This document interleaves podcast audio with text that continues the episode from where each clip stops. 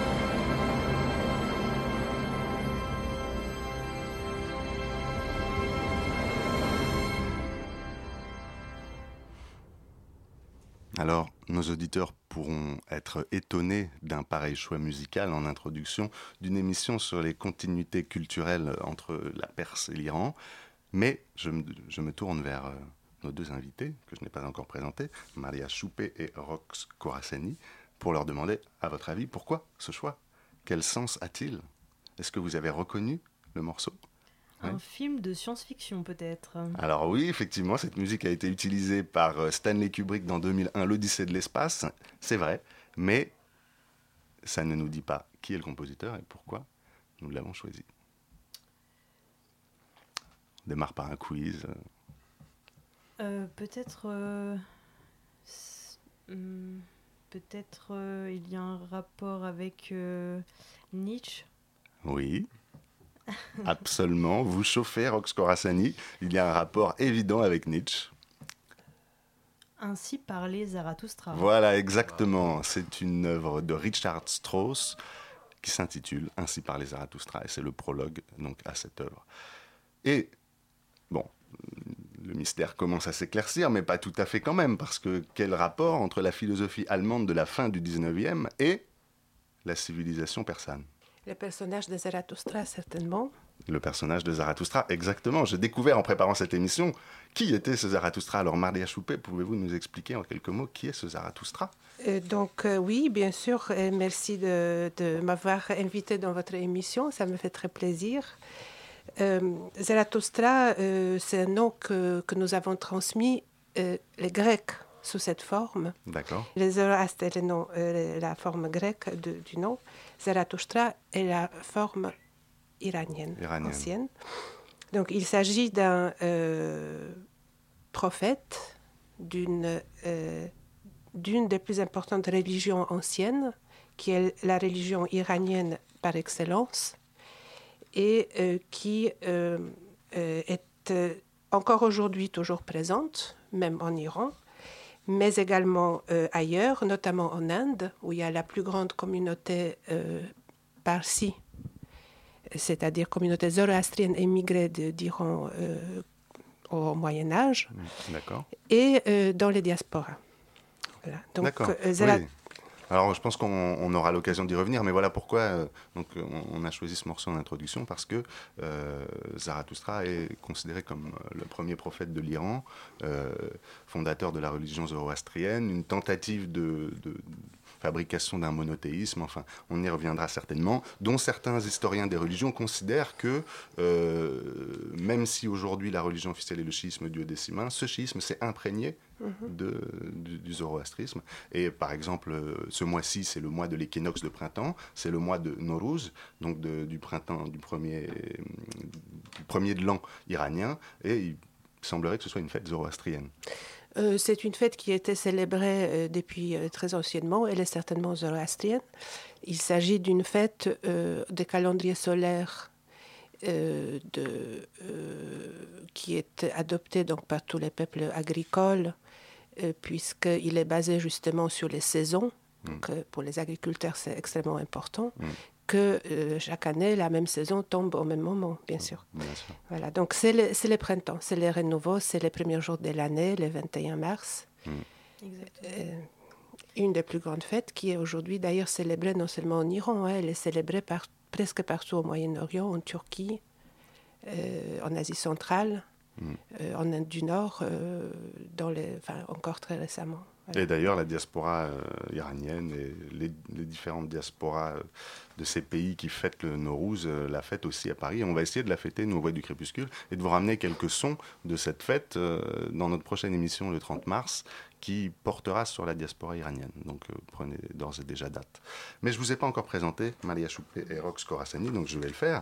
Euh, Maria Choupé, vous êtes directrice de recherche au CNRS, membre de l'unité mixte de recherche, donc non savant et barbare pour désigner un laboratoire euh, alliant le CNRS et une université, c'est ça? C'est ça. Euh, qui s'intitule Monde iranien et indien. Et vous travaillez sur l'histoire médiévale et moderne de l'Iran, sur l'espace lettré persanophone, sur les contacts aussi de l'Iran safavide, c'est-à-dire du début de la modernité, avec l'Europe à, notre, à ma droite, euh, Rox Khorassani, euh, qui n'est pas encore directrice de recherche au CNRS, puisqu'elle vient de finir euh, sa double licence à la Sorbonne philo sciences politiques. Et elle a profité de ce, de ce, succès, de ce double succès, pour faire une année sabbatique et l'occuper à un, un, travail photographique dont on parlera euh, à la fin de cette émission, puisqu'il euh, va être exposé ici même, dans les locaux de la Maison des Initiatives étudiantes qui nous accueille à partir de demain et jusqu'au 21 mars. Exactement. Donc c'est Iran Insight que, vous allez nous, présenter. bien sûr. Donc merci d'être là, Rox Khorassani. Merci à vous, Maria Choupé. On va reprendre le fil de l'émission, enfin commencer, avec euh, peut-être la chose la plus importante dans une culture, enfin la première chose à laquelle on pense, c'est-à-dire la langue. Euh, L'Iran est une mosaïque culturelle et aussi une mosaïque de langues, mais il y a quand même une langue officielle, une langue qui unifie le pays, c'est le persan. Alors, est-ce que vous pourriez euh, nous présenter brièvement cette langue donner quelques éléments euh, linguistiques, quelques éléments d'histoire Donc le persan euh, moderne est une euh, langue qui appartient à la grande famille des langues indo-européennes, ou enfin, la branche indo-iranienne, et la, langue la famille de langues iraniennes est très grande. Elle comprend beaucoup de langues. certaines sont des langues mortes et d'autres sont vivantes et elles sont parlées dans de nombreux pays aujourd'hui, euh, sur les territoires de l'Iran, en Afghanistan, euh, dans certains endroits du Caucase, dans le Kurdistan, en Asie centrale, notamment au Tadjikistan, en Ouzbékistan, et dans les Pamirs, où il y a des dialectes euh, assez rares, mais d'origine iranienne également, des langues kurdes, etc. en fait, les chercheurs divisent l'histoire de la langue persane en trois grandes périodes, les vieils iraniens, les moyens iraniens et l'iranien moderne. Mhm. Donc euh, le vieil iranien, la langue de, des inscriptions achéménides, le vieux perse, autrement dit, écrit en sur les tablettes cunéiformes. Donc ça, c'est les Perses qu'on connaît euh, dans l'Antiquité, qui se battent contre les Grecs, etc. Exactement, exactement. Euh, l'étape moyenne perse, c'est les langues euh, qu'on appelle Pahlavi, la langue parthe, et d'autres langues parlées plus à l'est, c'est-à-dire les Sogdiens, les Bactriens, tout ça, c'est des langues mortes aujourd'hui, mais on laisse des vestiges écrits. C'est le premier millénaire essentiellement après Alors, pour le euh, moyen. non, le, le, vieil iranien, ça va jusqu'à euh, enfin à partir de à peu près deuxième millénaire jusqu'à jusqu'au peut-être euh, troisième siècle avant notre ère, c'est-à-dire la conquête d'Alexandre, plus ou moins. Enfin, c'est très, bien sûr, c'est très schématique. La, de la période moyenne perse, de là jusqu'à la conquête arabe, et la période moderne débute plus ou moins avec après la conquête arabe, où se forme le persan moderne. C'est-à-dire que finalement, c'est assez tôt. Assez tôt? Assez tôt dans... Bah, c'est-à-dire que le persan moderne débuterait quand même avant l'an 1000 à peu près autour de l'an 1000. À peu près autour de l'an 1000. Peut-être un peu avant, bien entendu, parce que hmm. ce qui se passe, c'est qu'au moment où nous avons déjà l'accès aux premiers vestiges écrits, hmm, aux hmm. premiers témoignages écrits, c'est une littérature, littérature pardon, qui est déjà très aboutie. Elle est déjà élaborée, elle est déjà euh, presque mûre. C'est-à-dire qu'il euh, y a des choses qui se sont passées avant, certainement déjà au 8e, 9e siècle, mais nous, nous, ne les voyons pas. Les premiers poètes, les premiers écrivains de prose qui sont les historiographes datent de euh, à peu près 9e siècle. Les poètes lyriques et les poètes épiques, notamment les plus grands poètes lyriques, les, premiers poètes lyriques, on va dire, Rudaki, que mhm. vous connaissez bien, Rox, certainement. Et euh, également, les plus grands poètes épiques de l'Iran, c'est euh, Ferdowsi, l'auteur de l'épopée iranienne nationale, mais qui est en fait le monument du patrimoine mondial en littérature. Le Shahnameh. Le, Shahnameh, les livres des rois, mhm. qui raconte l'histoire légendaire, semi-légendaire, de peuples iraniens, de l'Iran, un petit peu conçu comme euh, l'Iran royal. c'est en persan moderne Bien entendu. C'est quand même... Euh, d'accord. Ça veut dire qu'un persanophone d'aujourd'hui peut comprendre... Euh, tout à fait. Tout, non seulement il peut comprendre, mais il, il le fait. C'est-à-dire les gens connaissent des, des, morceaux entiers de, du Charnamé par cœur. Ils l'étudient. Enfin, aujourd'hui, on l'étudie à l'école. Hein. Mm-hmm. Mais les gens, euh, même, on va dire, encore il y a 100 ans, de son, enfin, toujours, les gens connaissaient le texte et c'est un de, on va dire, les textes emblématiques euh, de la culture iranienne. Donc il y a une stabilité linguistique quand même euh, assez exceptionnelle, parce que c'est vrai que si on prend le français, l'exemple du français, je pense qu'on est bien incapable de lire dans le texte euh, euh, du Montaigne, en tout cas Rabelais c'est déjà difficile, et si on va vers Rudebeuf, Villon, on a besoin d'un dictionnaire, et c'est donc bien après l'an 1000, donc je pense que c'est assez remarquable pour être souligné. Est-ce que... alors, donc vous nous avez délimité les trois grands moments de cette histoire euh, linguistique. Euh, bon, il va falloir en venir peut-être à l'histoire politique euh, de l'Iran pour comprendre le, rôle, enfin, la place qu'a fini par prendre le persan par rapport à l'arabe à partir du moment où la Perse a été conquise, enfin conquise par l'islam la Perse est devenue musulmane, mhm. puisqu'elle était au départ zoroastrienne. Elle était en tout cas. Et donc, comment, euh, quel, équilibre linguistique s'est trouvé entre euh, l'arabe et, le persan à, partir de ce moment Maria euh, Choupé? Oui, merci. je pense que, bon, déjà, je voulais dire, de point de vue d'historien, les sources historiques ne sont pas très nombreuses. Oui. Et la conquête arabe s'est faite euh, tout au long du 7e euh, siècle. C'est-à-dire immédiatement après, euh, très, très rapidement après. non, non, mais en tout cas, de toute façon, ce qui se passe tout de suite, immédiatement, c'est que l'administration est conduite en arabe dans un premier temps. Mais la langue, la langue arabe ne, s'impose pas à l'ensemble de la population, bien sûr que non. Et de toute façon, l'arabisation en tant que tel, enfin culturellement, ça ne s'est pas fait. Il s'agit de d'un changement politique, on va dire, religieux, petit à petit, mais c'est très long, ce n'est absolument pas immédiat. Mhm. on va dire l'islamisation de, de, ces régions de, de plateaux iraniens, parfois très loin jusqu'à l'Asie centrale, à, l'Est, C'est fait sur des siècles. Oui. Sur des siècles. Et des communautés zoroastriennes existent pendant très longtemps. Euh, et l'alphabet du persan, est-ce qu'il est pris à l'arabe Voilà. Alors ça, c'est très intéressant et merci pour la question. Et c'est ce qui est très intéressant pour, pour moi, c'est que euh, euh, en fait, à toutes les étapes, les trois grandes étapes de l'évolution des langues iraniennes dont je vous ai parlé, l'ancien, le, moyen et le moderne, en fait, euh, jamais les peuples iraniens n'élaborent leur propre alphabet à chaque fois. Ils, ils, prennent, en quelque sorte, ils utilisent, ils adaptent un alphabet déjà existant pour les besoins de la langue euh, iranienne utilisée. Mhm. Et donc, euh, que ce soit les cunéiformes, que ce soit l'alphabet araméen à l'époque moyenne perse, que ce soit l'alphabet arabe donc ensuite. Et le problème qui se pose, c'est que euh, ces alphabets-là ne sont pas faits pour, pour des langues indo-européennes. Ce sont des alphabets utilisés par des langues sémitiques qui n'ont pas la même structure. Donc, elles notent pas les voyelles, Mhm. Elles n'ont pas toutes les consonnes que le persan euh, exige, etc. Donc il y a des adaptations, mais voilà, ça c'est la situation. Euh, euh, donc encore aujourd'hui, l'alphabet donc du persan moderne mhm. qu'on apprend, il est fait d'emprunts essentiellement à l'alphabet arabe. Alors c'est un alphabet arabe, c'est comme nous utilisons l'alphabet latin, latin c'est ça beaucoup de langues. Donc c'est l'alphabet arabe et avec quelques lettres supplémentaires. D'accord.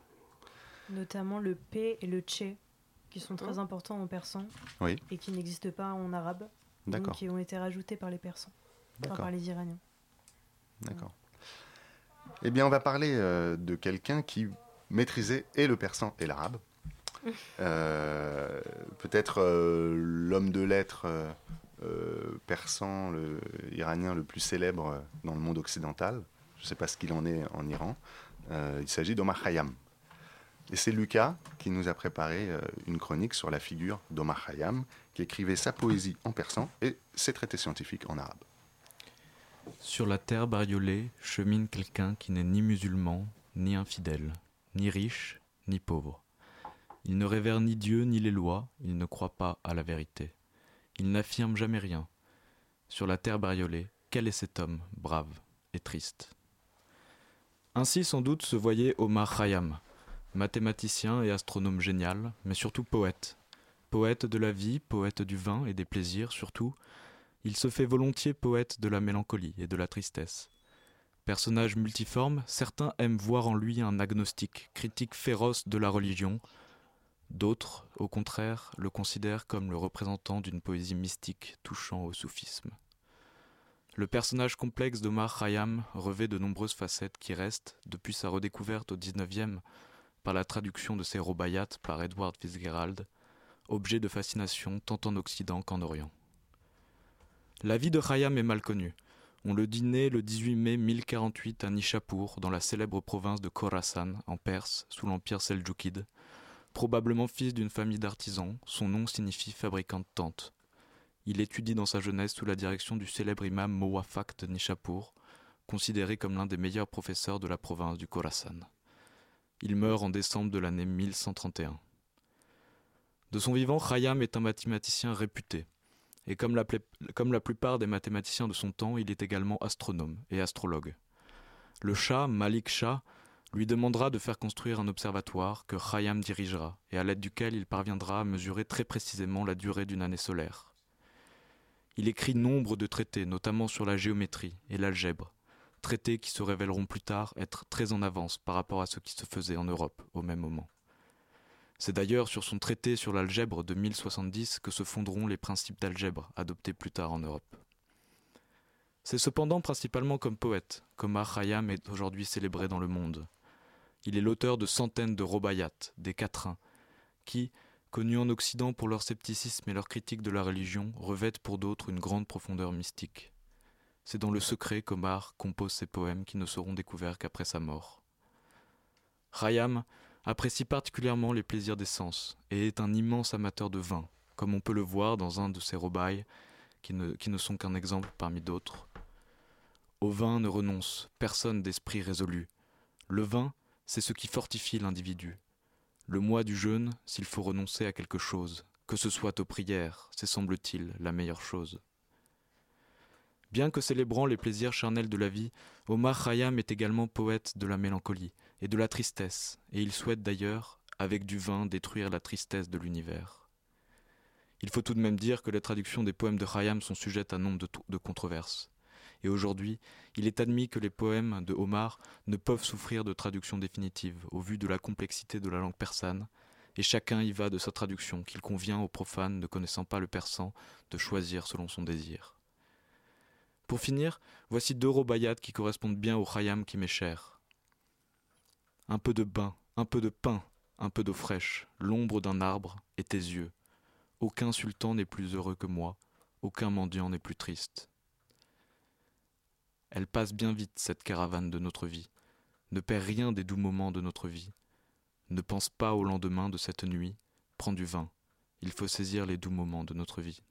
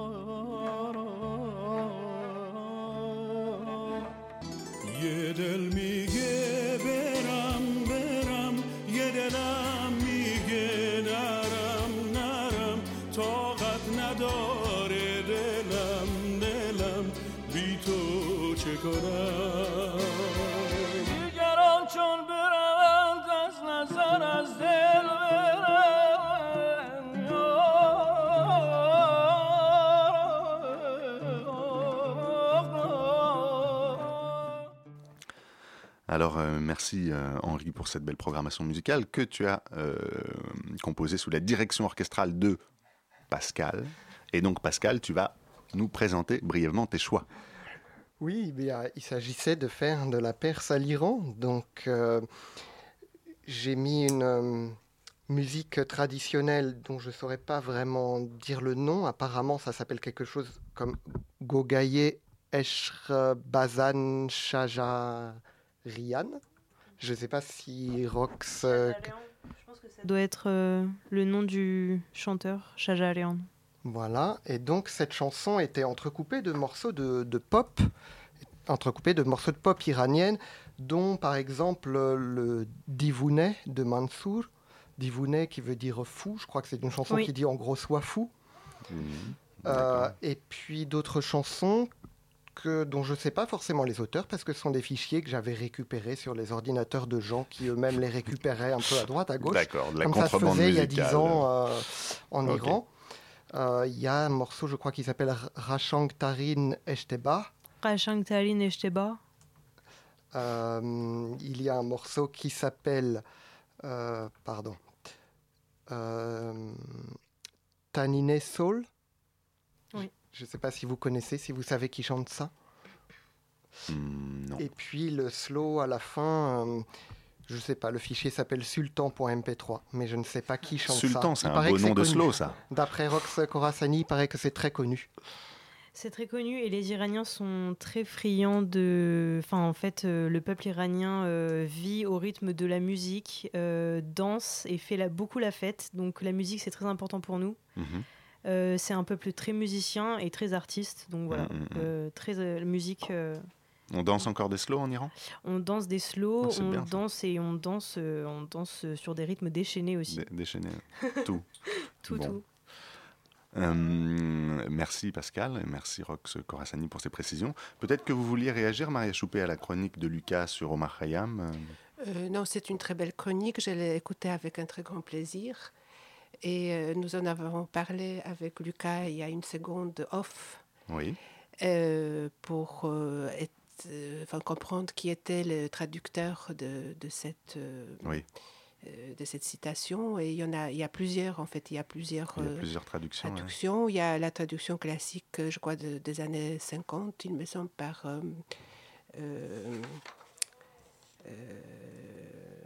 par, par, par, par Armand Robin. Mhm. Et il y a aussi la magnifique traduction que j'adore personnellement, qui est publiée en 2002 par Gilbert Lazare, c'est celle que vous nous conseillez Je ne vous conseille rien du tout, mais c'est celle que j'aime beaucoup personnellement. Et euh, qui est un des plus grands spécialistes et qui a travaillé beaucoup sur les origines de la langue persane, notamment. C'est un linguiste. D'accord. Et qui a publié un petit fascicule qui s'appelle 101 quatrains de Omar Khayyam en 2002, je crois, c'est assez récent.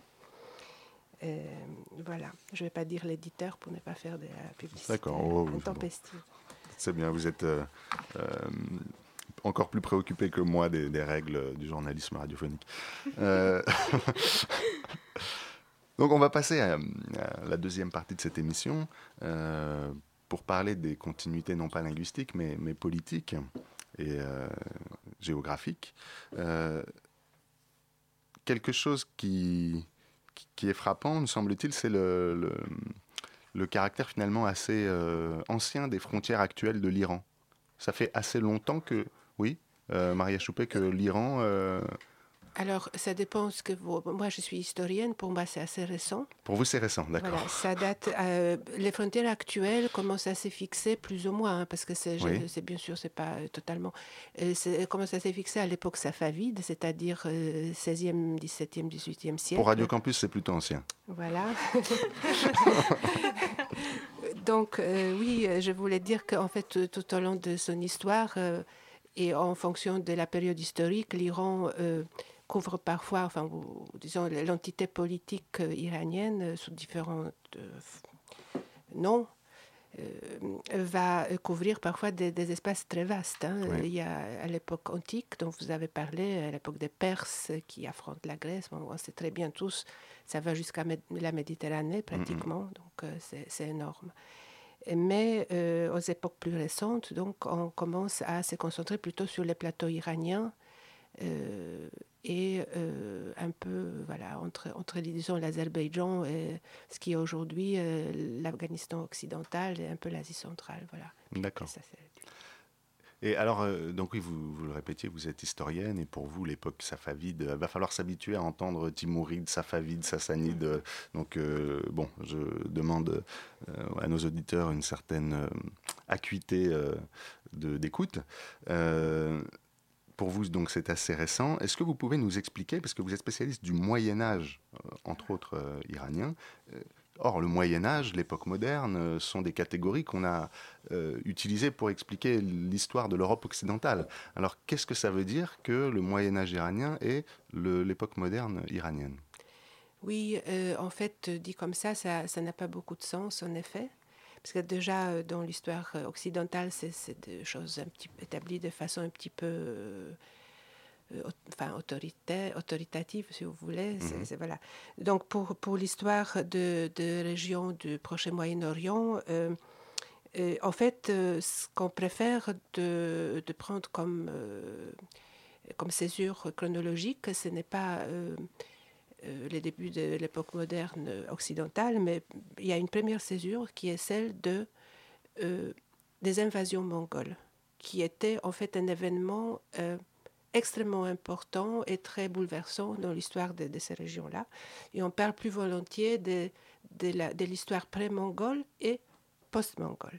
Je, je, rappelle les invasions mongoles de Genghis Khan, c'est le début du XIIIe siècle, les années 1220 à peu près, qui ont bouleversé terriblement euh, les tissus sociaux, les tissus économiques, euh, politiques, etc.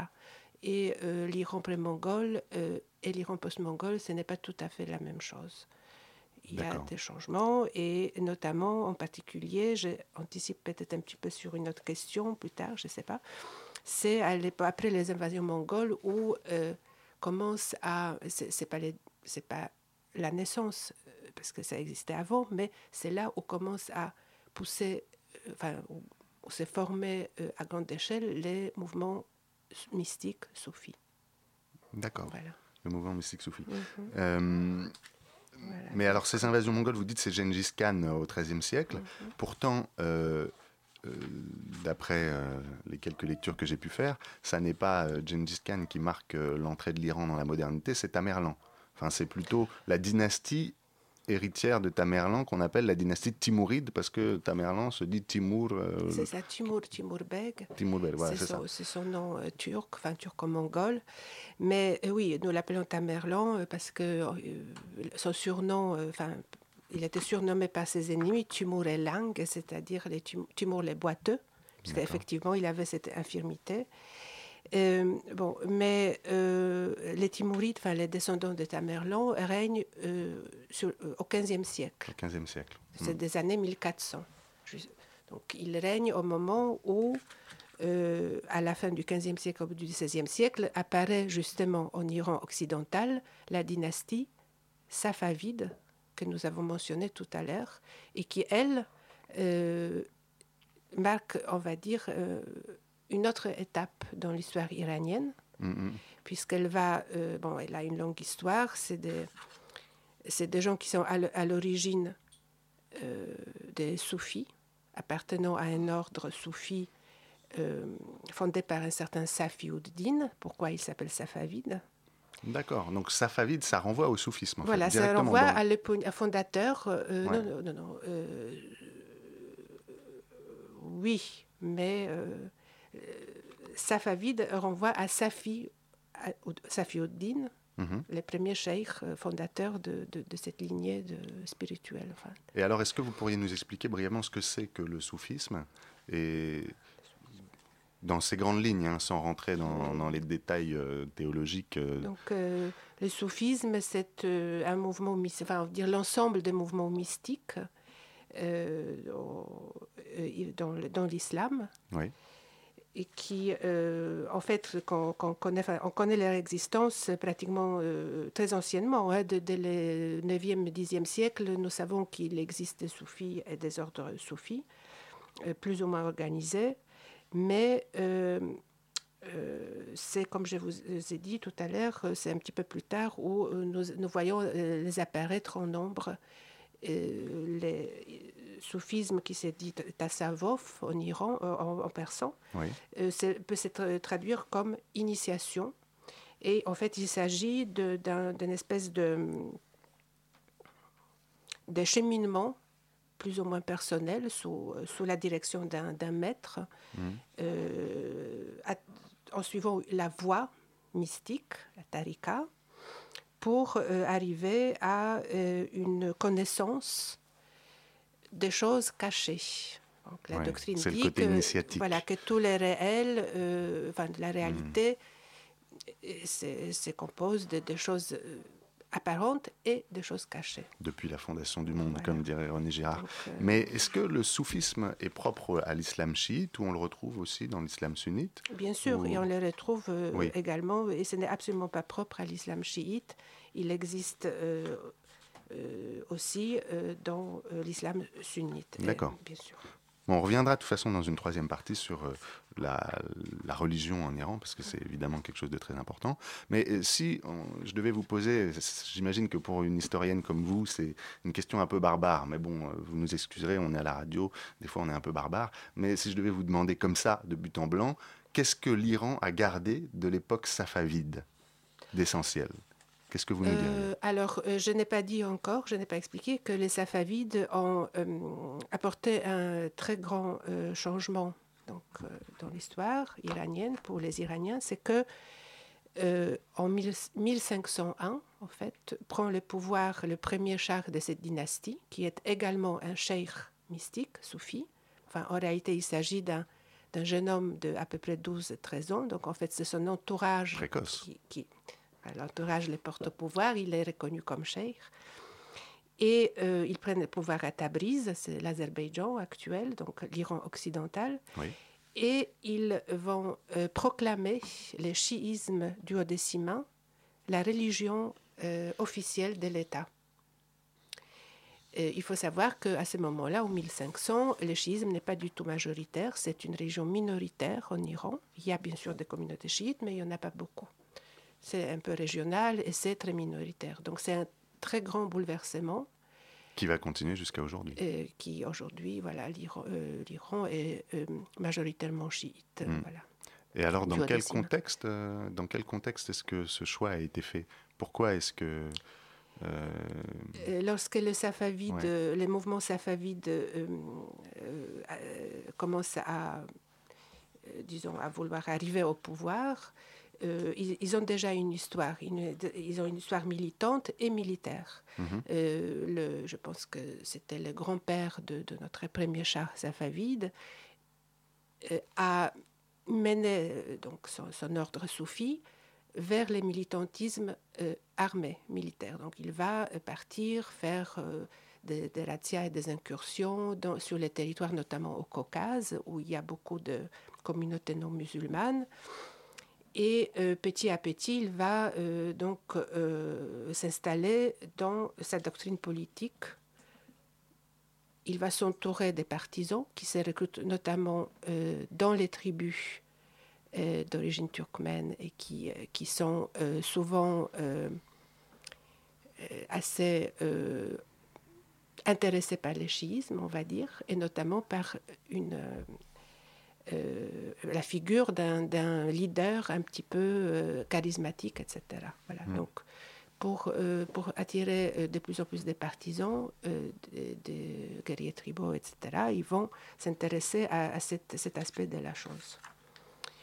Ça, c'est le premier point. Et, et, le deuxième point, c'est que, de point de vue politique, il fallait euh, en quelque sorte se démarquer de euh, plus grands ennemis qui se trouvaient à l'ouest de l'Iran, c'était la Turquie ottomane. Déjà.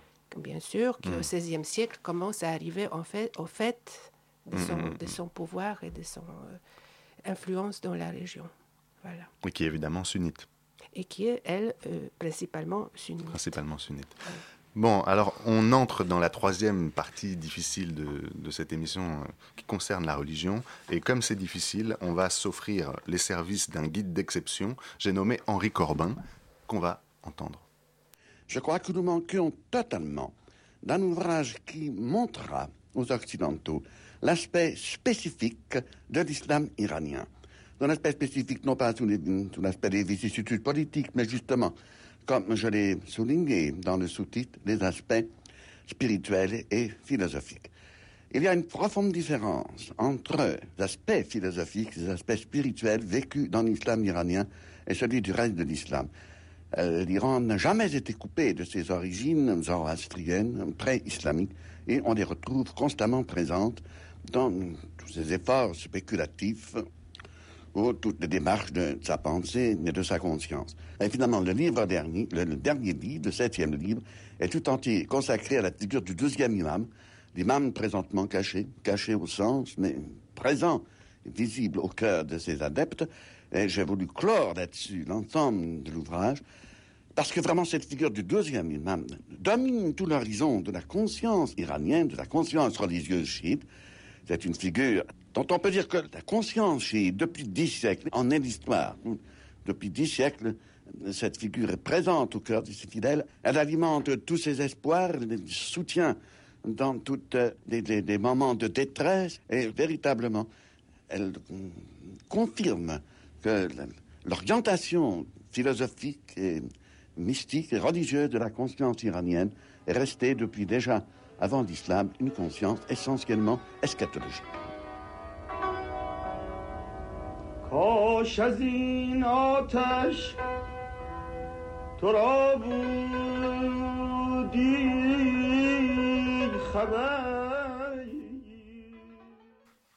Alors on entendait euh, la voix d'Henri Corbin et Marie Choupé, vous pouvez peut-être nous, expliquer qui est cet euh, Henri Corbin euh, Oui, Henri Corbin, c'est un, des plus grands philosophes français, spécialiste de, de l'islam et notamment l'islam iranien.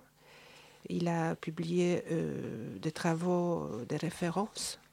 Donc, et je pense que c'était également, pour nous c'est important, Aujourd'hui, c'est un des fondateurs de l'Institut français de recherche en Iran, dont il était directeur autrefois. Et sa figure, enfin, il est particulièrement admiré par les Iraniens. Il y a aujourd'hui, je crois, Institut Henri Corbin euh, à Téhéran, si je ne m'abuse pas. Et voilà, donc. Euh, ouais. Donc c'est quelqu'un qui a marqué véritablement. Philosophe des religions euh, important euh, pour en ce qui concerne euh, l'Iran. Et alors il propose, il a quand même une vision très, comment dire, appuyée, très originale de, du schisme du haut Il dit, il ne s'est jamais coupé de ses origines pré-islamiques, zoroastriennes, d'une part, et il dit, en réalité, la spécificité de la religion iranienne. Il ne parle pas finalement tellement de politique, euh, de contingence politique, euh, économique, etc. Il dit non, c'est sa fin eschatologique, c'est-à-dire d'être tourné vers un discours sur la fin des temps, sur une explication du, de la fin du monde, en fait, une, une conscience de, de, la fin du monde et de la façon dont elle va advenir. Euh, voilà, je trouve que c'est quand même une thèse intéressante parce que, euh, bien sûr, vous nous expliquez à l'instant que le choix du chiisme avait aussi des raisons stratégiques, militaires, et des raisons géostratégiques de, dans un contexte d'opposition entre la puissance ottomane et la puissance safavide au XVIe siècle. Mais euh, il y a aussi une lecture possible, une autre lecture qui qui tresse un, fil de continuité entre euh, la lointaine Perse zoroastrienne et euh, l'Iran euh, chiite d'aujourd'hui. C'est cette voilà. Oui, on peut on peut dire ça, mais il faut aussi, enfin, il ne faut pas oublier qu'il y a toujours à tout discours ou développement religieux, dire, il y a une, toujours un niveau intellectuel, un niveau qui est beaucoup plus simple. Et la, on va dire la conversion de, de l'Iran au chiisme euh, s'est fait pas très rapidement. Elle a été très longue également. Il y a eu euh, des problèmes et des retours en arrière, on va dire. Mais effectivement, elle a pris. Elle a pris et aujourd'hui, on ne peut pas imaginer en quelque sorte que l'Iran le schisme iranien serait différent de ce qu'il est aujourd'hui. Le schisme du haut je peux peut-être dire Quelques trois mots. Voilà, c'est euh, c'est un schisme qui euh, reconnaît euh, donc 12 imams du haut des dont les derniers, le douzième imam n'est pas mort, il est occulté. Il va revenir à la fin des temps pour apporter la paix, la justice et les règnes justement. C'est pour ça que c'est eschatologique. Exactement. Donc ça, c'est extrêmement important. Oui. Mm. Euh, d'ailleurs, il y a euh, certains de, chercheurs, notamment euh, Marianne Mollet, qui est un des plus grands chercheurs, qui travaillait sur l'histoire des religions en Iran également. Il a travaillé à la fois sur la région zoroastrienne et sur le soufisme iranien. Mmh. il y a des passerelles. Il y a des passerelles. Ah, d'accord. Mais ça, c'est. Il faudrait faire des émissions entières là-dessus parce que ce sont des. Enfin, ce sont des thématiques tellement euh, inspirante et complexe en même temps pour euh, ceux qui ne sont pas très habitués à, à, cette ère culturelle et à la pensée religieuse en général. Hein. Je pense à nous-mêmes, euh, même si on est un peu curieux, l'Iran est quand même très lointaine et la pensée religieuse aussi, surtout qu'on est dans une société particulièrement athée hein, en France. Donc ça demande un coût d'entrée important. Et Pascal va peut-être contribuer à diminuer ce coût d'entrée. Euh, parce qu'il va nous expliquer une autre originalité de la spiritualité iranienne qui est le bahaïsme. Alors Pascal, est-ce que tu peux nous en dire plus sur ce, mot et ce courant religieux? Oui, je vais en, dire un peu plus, mais ça va vraiment être un survol parce que euh, c'est un peu compliqué d'expliquer ça en quelques minutes. Euh, le, bahaïsme est une religion qui est née en, Perse au XIXe siècle et qui peut-être aurait pu devenir une religion majeure ou pas, on ne sait pas, si elle n'avait pas été réprimée dès ses origines, donc au milieu du 19e siècle. Justement, un jeune Iranien va être reconnu par d'autres et, par lui-même comme, euh, en anglais on, dit, The Promised One, mais a priori euh, ça serait justement ce fameux douzième imam. Euh, ce jeune Iranien va se faire appeler le, pardon, le Bab, ce qui signifie la, porte ou la porte d'entrée et il va annoncer la venue prochaine d'un prophète qui va se déclarer quelques années, dizaines d'années après, et qui va se faire lui appeler Baha'u'llah, ce qui signifie euh, la gloire de Dieu. Et Baha'u'llah va proposer une réinterprétation, en quelque sorte, de l'islam. Et et cette religion va immédiatement être, euh, réprimée. Euh, le, Bab, lui, a été exécuté euh, quelques années après sa déclaration, emprisonné puis exécuté. Baha'u'llah, lui, va être emprisonné puis exilé. Il va, va écrire ses textes, qui seront les textes clés du bahaïsme, en exil. Donc, en quelques mots, les enseignements de Baha'u'llah et les, points clés du bahaïsme, c'est euh, d'abord que euh, le fait que Mahomet soit le prophète final, comme c'est dit dans l'islam, n'est qu'une interprétation et que, donc, selon les Bahaïs, euh, ça n'est pas le cas.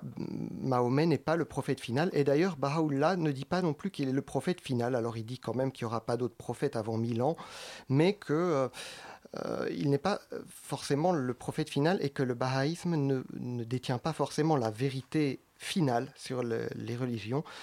Euh, Dieu est, euh, transcendant, omnipotent et trop grand et trop parfait pour qu'on puisse réellement le connaître. Donc, on fait des descriptions de lui qui sont nécessairement fausses, mais c'est ce qu'on peut faire de mieux.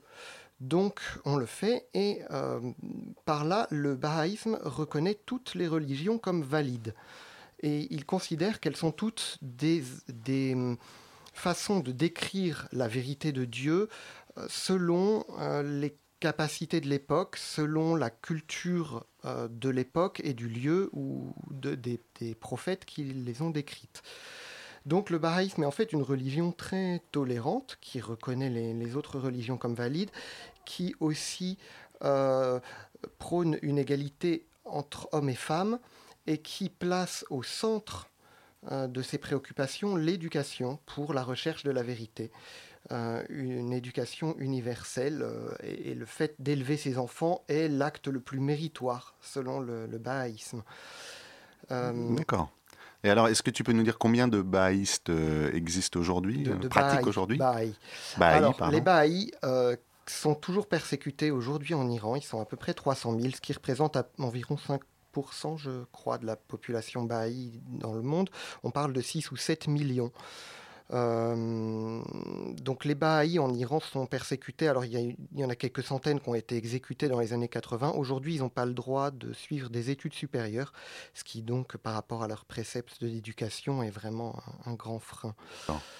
Et euh, il y a une communauté Baha'i à Paris, et qu'on ira d'ailleurs peut-être voir pour la prochaine émission, puisque euh, elle est consacrée à la diaspora iranienne. Donc, ça serait une façon de, créer de la continuité dans notre émission. Pascal, je vais devoir euh, t'interrompre euh, parce que nous devons euh, donner la parole à notre deuxième invité, Rox Corassani, qu'on n'a pas oublié, mais bon, voilà, on est toujours un peu en retard au bois du crépuscule et surtout quand on commence dix minutes après, c'est dur de, rattraper le temps.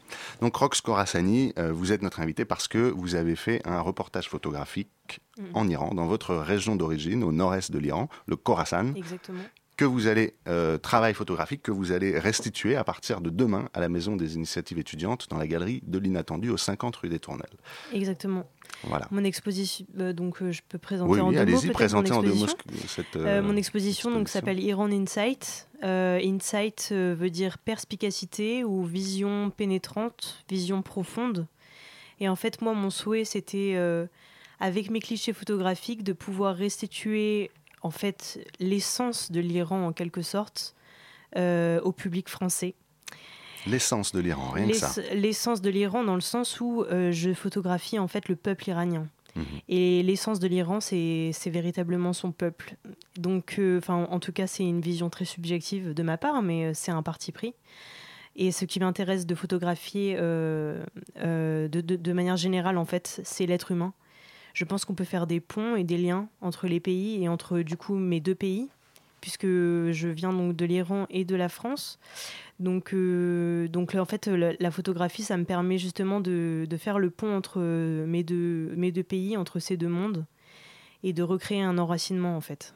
Donc, voilà. Alors comment est-ce que vous avez procédé? Vous êtes euh, parti dans votre région là où vous alliez voir votre famille euh, d'habitude Alors moi en fait mon histoire avec l'Iran a commencé à mes 4 ans. C'est la première fois que je, je, pars en Iran à mes, à mes 4 ans, 4-5 ans. Et depuis je n'ai jamais quitter ce pays en finale en fait euh, tous les ans, euh, plusieurs fois par an. Je pars en Iran et euh, j'ai eu énormément de familles là-bas. J'ai appris le persan là-bas avec eux et voilà donc je suis très attachée donc au pays de mon père donc à l'Iran. Et Nowruz par exemple la fête qui va avoir lieu vous le passez des fois là-bas? oui, des fois, bien sûr. oui. On fait aussi la fête qui a quelques jours avant où on saute par-dessus le feu, qui s'appelle Char Shambe Sori. Ah, et en fait, on prend les, le, le, la, symbolique, c'est de prendre l'énergie du feu euh, pour la nouvelle année, en fait. Voilà. Et de laisser euh, les maladies et, mm, et, voilà, dans le feu. Et, alors, oui, comment vous avez procédé du coup pour euh, cette, ce reportage photographique? Alors du coup, en fait, mon reportage, donc, ce sont des photos sur à peu près quatre années passées vraiment au plus proche du peuple iranien et du coup dans ma région, donc dans le Khorasan. Euh, donc euh, j'expose trois séries photographiques, euh, une série de photos de rue, une série sur la, une série sur la cérémonie de l'Ashura, qui est en fait qui commémore la mort du troisième imam du chiisme. Donc c'est une cérémonie extrêmement importante où il y a des, des rituels de repentance collective avec des, des flagellations dans la rue et tout ça. Donc c'est très très beau à photographier est très fort à photographier. Et la troisième série, c'est une série sur la nature, et où là, nous portons la voix de deux euh, euh, réalisations euh, humanitaires et écologiques en Iran, que sont les écoles de la nature, qui ont été fondées par un écologiste de renom qui s'appelle Hossein Vahabzadeh. Et ces écoles de la nature, elles visent à reconnecter les enfants et la nature au sein des villes en Iran. Et la deuxième œuvre euh, que nous soutenons, c'est euh, une plateforme de commerce équitable de safran qui s'appelle Cashmoon. Et vous pouvez aller sur Internet, euh, vous renseigner, c'est super. Donc vous tapez Cashmoon ou www.permaculture.ir. Et voilà, vous verrez, c'est génial. Très bien, ce sera fait, Rox Corassani. Merci d'avoir accepté notre invitation. On invite tous nos auditeurs à aller voir votre exposition à la Galerie d'Inattendu du 3 au 21 mars. Exactement, merci beaucoup. Et merci aussi à Maria Choupé d'être venue nous éclairer sur l'histoire euh, de la Perse. On, peut-être on, se reverra pour d'autres émissions parce qu'on a fait juste un petit bout. Merci à Lucas pour sa chronique sur Omar à Pascal pour sa chronique orale sur le baïsme. C'est un, c'est pas, pas peu de faire ça quand même. Et merci à toi, Henri, pour la réalisation. À très bientôt, au 30 mars, exactement.